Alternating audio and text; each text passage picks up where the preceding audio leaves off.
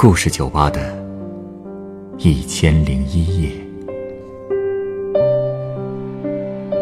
本节目由北京人民广播电台故事广播与凤凰网有故事的人频道联合制作。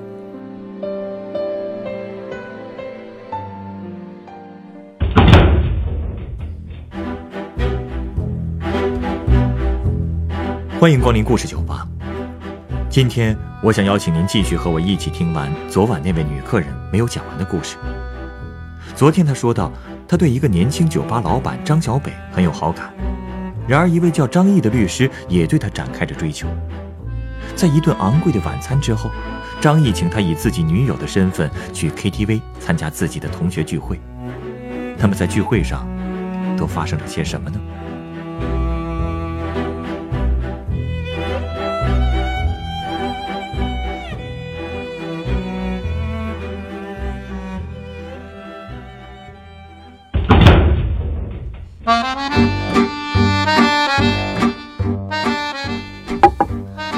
到 KTV 的时候，他的那帮同学喝得正起劲，而且开始玩什么真心话大冒险。那些人好多都是长着一副中年大叔的脸，可是他们带的老婆呢，看上去比他们能小十多岁。说真的啊，要不是看他们那么亲密，我还以为啊，这是一对对都是父女呢。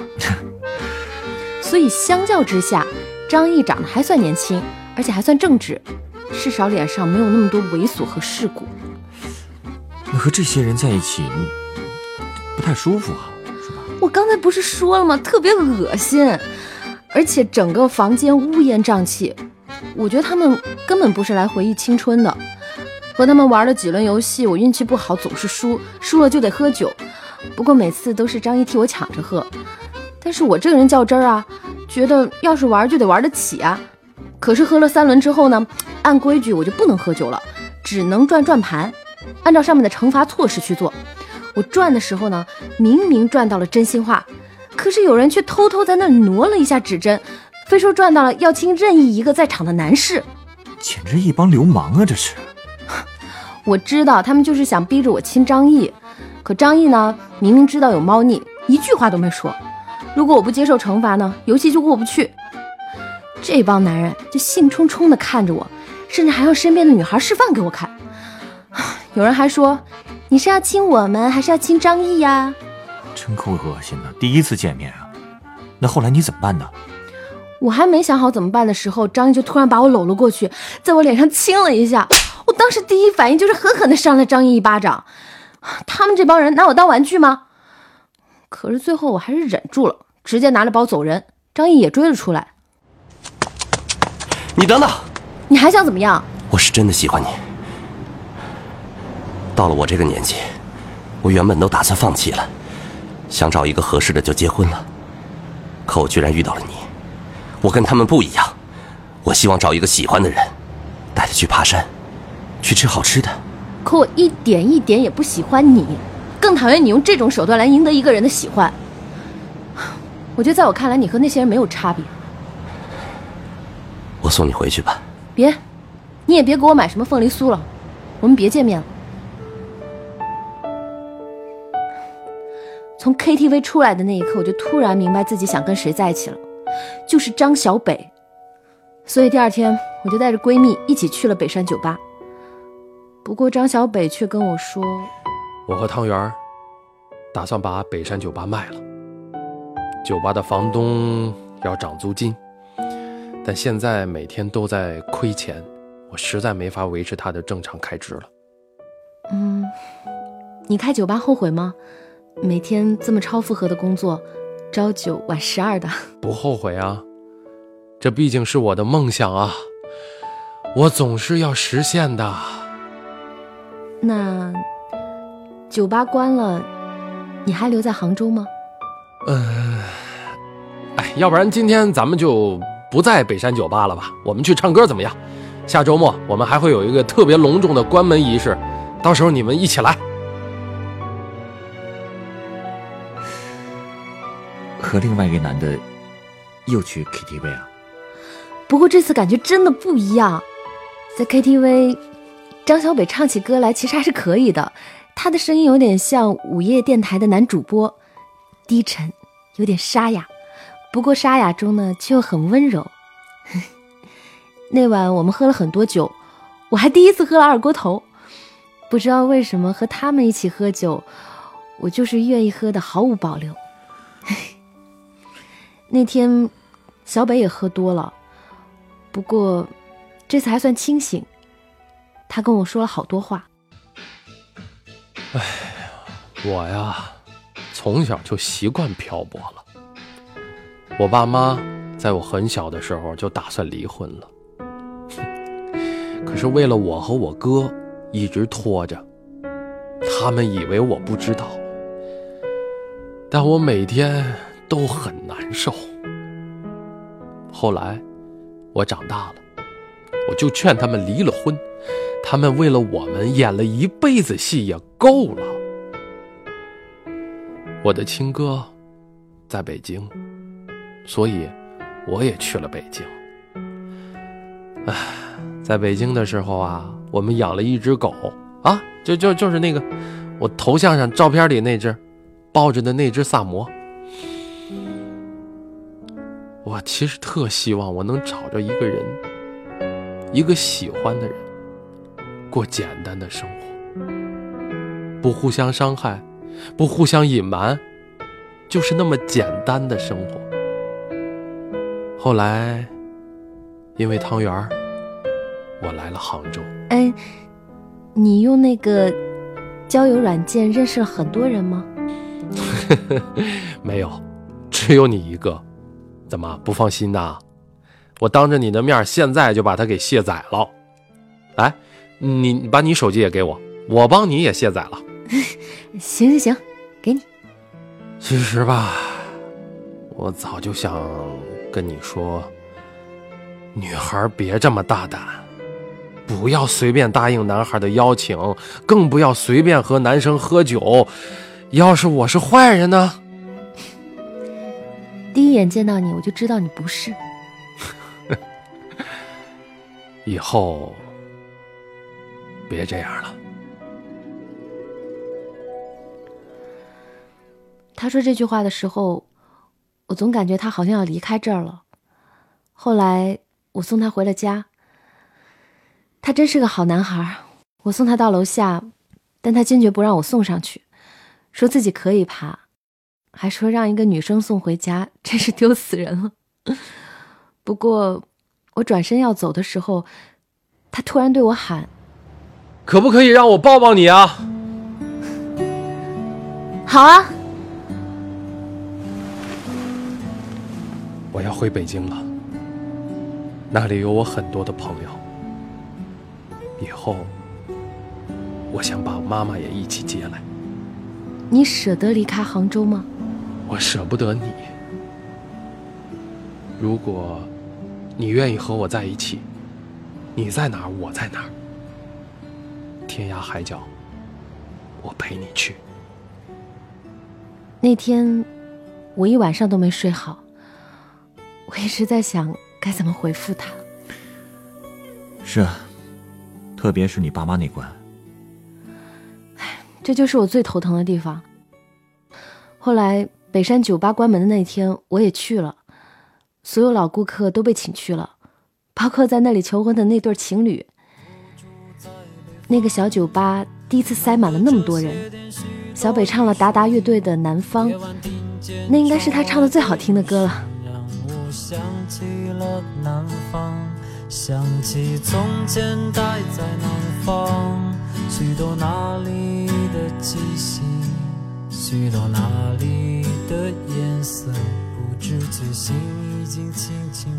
小北一边唱，汤圆就在一边笑。说一定是因为他唱的太难听了，所以才把酒吧给唱倒了。说着说着，两个人的眼圈就都红了。这种心情我懂。经营好这家酒吧，也是我的梦想。如果有一天因为现实原因经营不下去了，我可能。想都不敢想。哎，别想那些事儿了，你的酒吧可得好好的，小北他们还是没经验。那天晚上的酒吧里有好多九零后，有个小男生冲我喊了声“嫂子”，小北也没反驳什么，我也没说什么。虽然大家都在怂恿，但小北一直都不敢拉我的手，因为我一直也没有给他一个答复。只要没有答复，他就还只是我的好朋友。那天大家闹到凌晨两点，所有人都感性极了。唉，毕竟大家都是有梦想的人啊。小北可以说是大家的偶像了，虽然他没有成功，但至少勇敢的去做了。是啊，这点真的很了不起。那最后，你给他答案了吗？嗯，没有。但最后，他坚持要送我回家。他说这是欠我的。所以那天晚上，他竟然没有喝酒。我坐在他的小电驴后面，靠在他的背上，然后喊着让他开快点。一路上我们笑得特别放肆，我甚至认为我们能一路开到永远。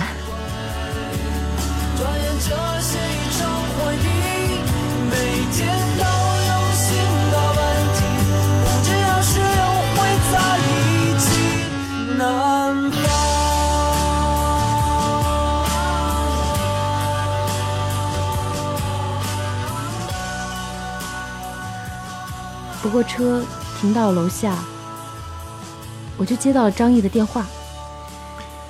这家伙对你还不死心啊？他又说什么？我没接，可是我下车没走几步，就看到他车停在我家门口。他竟然等你等到这么晚？那张小北也看见了？他看见了，问我是不是我朋友，我说算是吧。我让他等我一下，就去张毅车那边了。打算把话说清楚。嗯，张毅给了我一个相册，跟我说：“我希望最后赌一次。这半个月，我是真的把你博客写的每一篇文章、微博的每一条状态都看了。我真的从没这么认真对过一个人。”我打开相册，发现里面都是我在微博还有博客上发的照片，还有在灵隐景区他给我拍的照片。他居然在每一个照片上都写了他想对我说的话，这确实不像他的风格。我觉得他是那种绝不容易把真心拿出来给人看的人。你说，你这样的条件，为什么非我不可啊？那你说我这样的条件，你为什么只在那小电驴上笑得那么开心啊？每个人要的不同。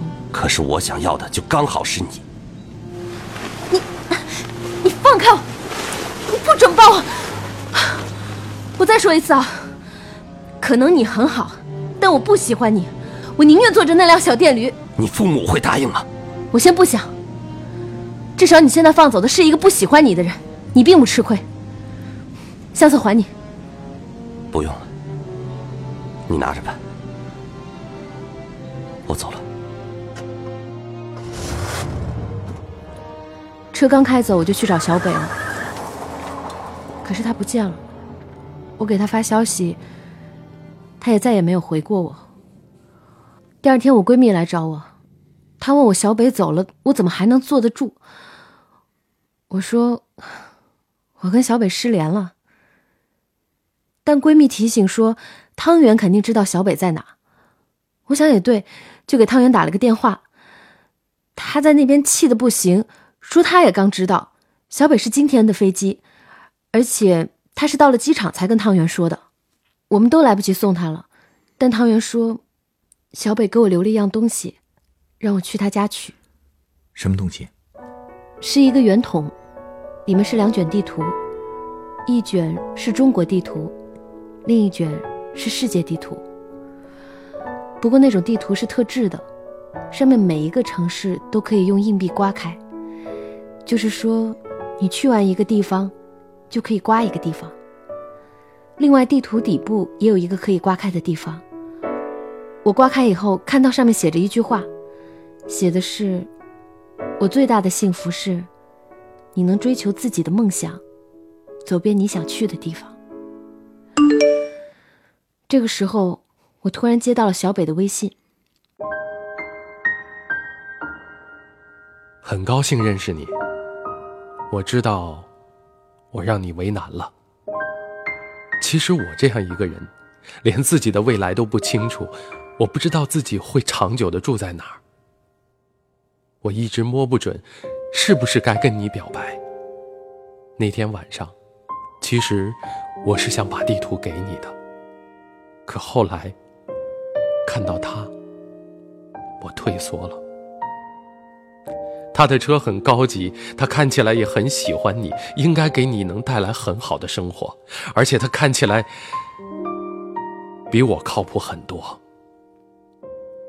原谅我，不敢回你的信息，我怕这样就没勇气离开了。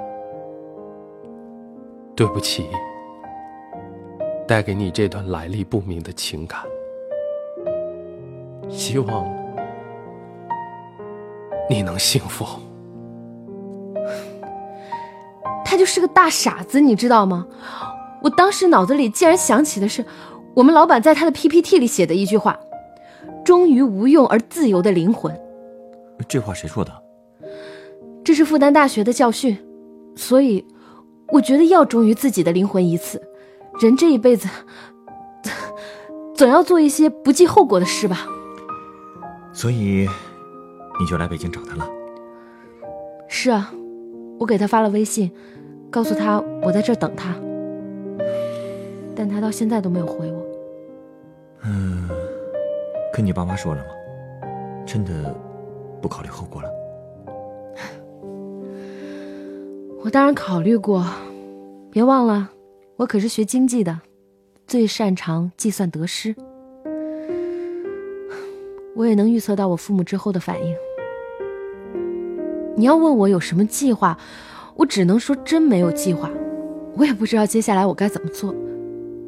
但是我觉得，我好歹要给他一个答复。那他要是不来呢？不来，不来也没关系。我只是在做一件忠于我自己内心的事。我觉得你应该会理解我的。你看，这么一个晚上。你酒吧的客人并不多，可见你也不是那种拼命想招揽客人的那种人。你也说了，你是因为喜欢这个工作而开的酒吧，所以你也应该是一个为了忠于自己内心而愿意义无反顾的人吧？学经济的是不是都像你这么伶牙俐齿啊？哎，我没你那么好的口才。这样吧，我还是用一杯鸡尾酒来表达我的想法。你稍等。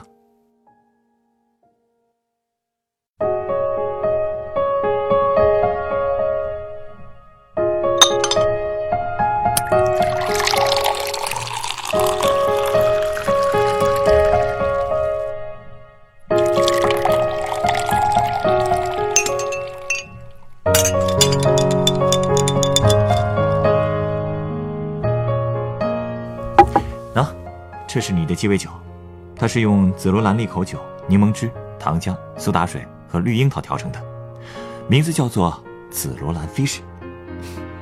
也是你原创的？不是不是，我只是觉得这杯酒很适合你。为什么？因为紫罗兰的花语是纯洁的爱，我觉得你和张小北之间就是这种感情。你大老远跑过来，也是为了当面对他说出那三个字吧？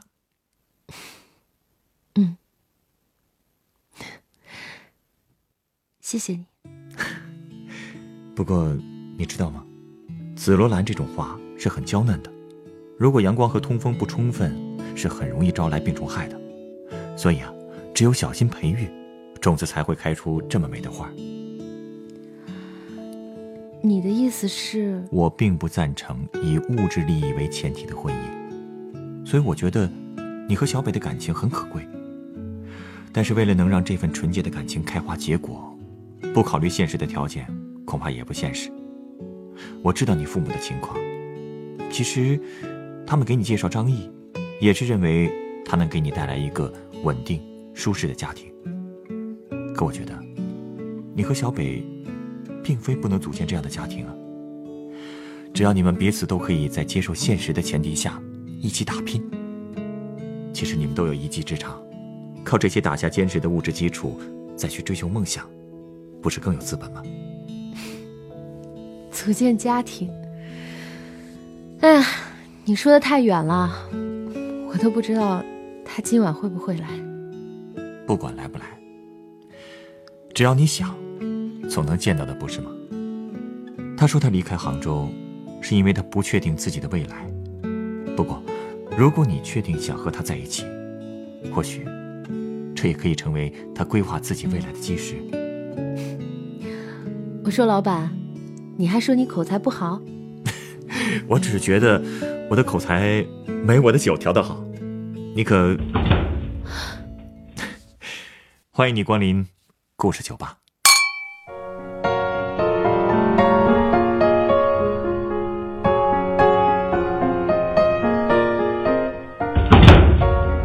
本故事选自凤凰网有故事的人独家签约作品《我爱你》，张小北，原作默默，改编制作陈寒，演播张哲、浩然、大帅、陈光，录音严乔峰。人人都有故事，欢迎搜索微信公众号“有故事的人”，写出你的故事，分享别人的故事。下一个夜晚，欢迎继续来到故事酒吧，倾听人生故事。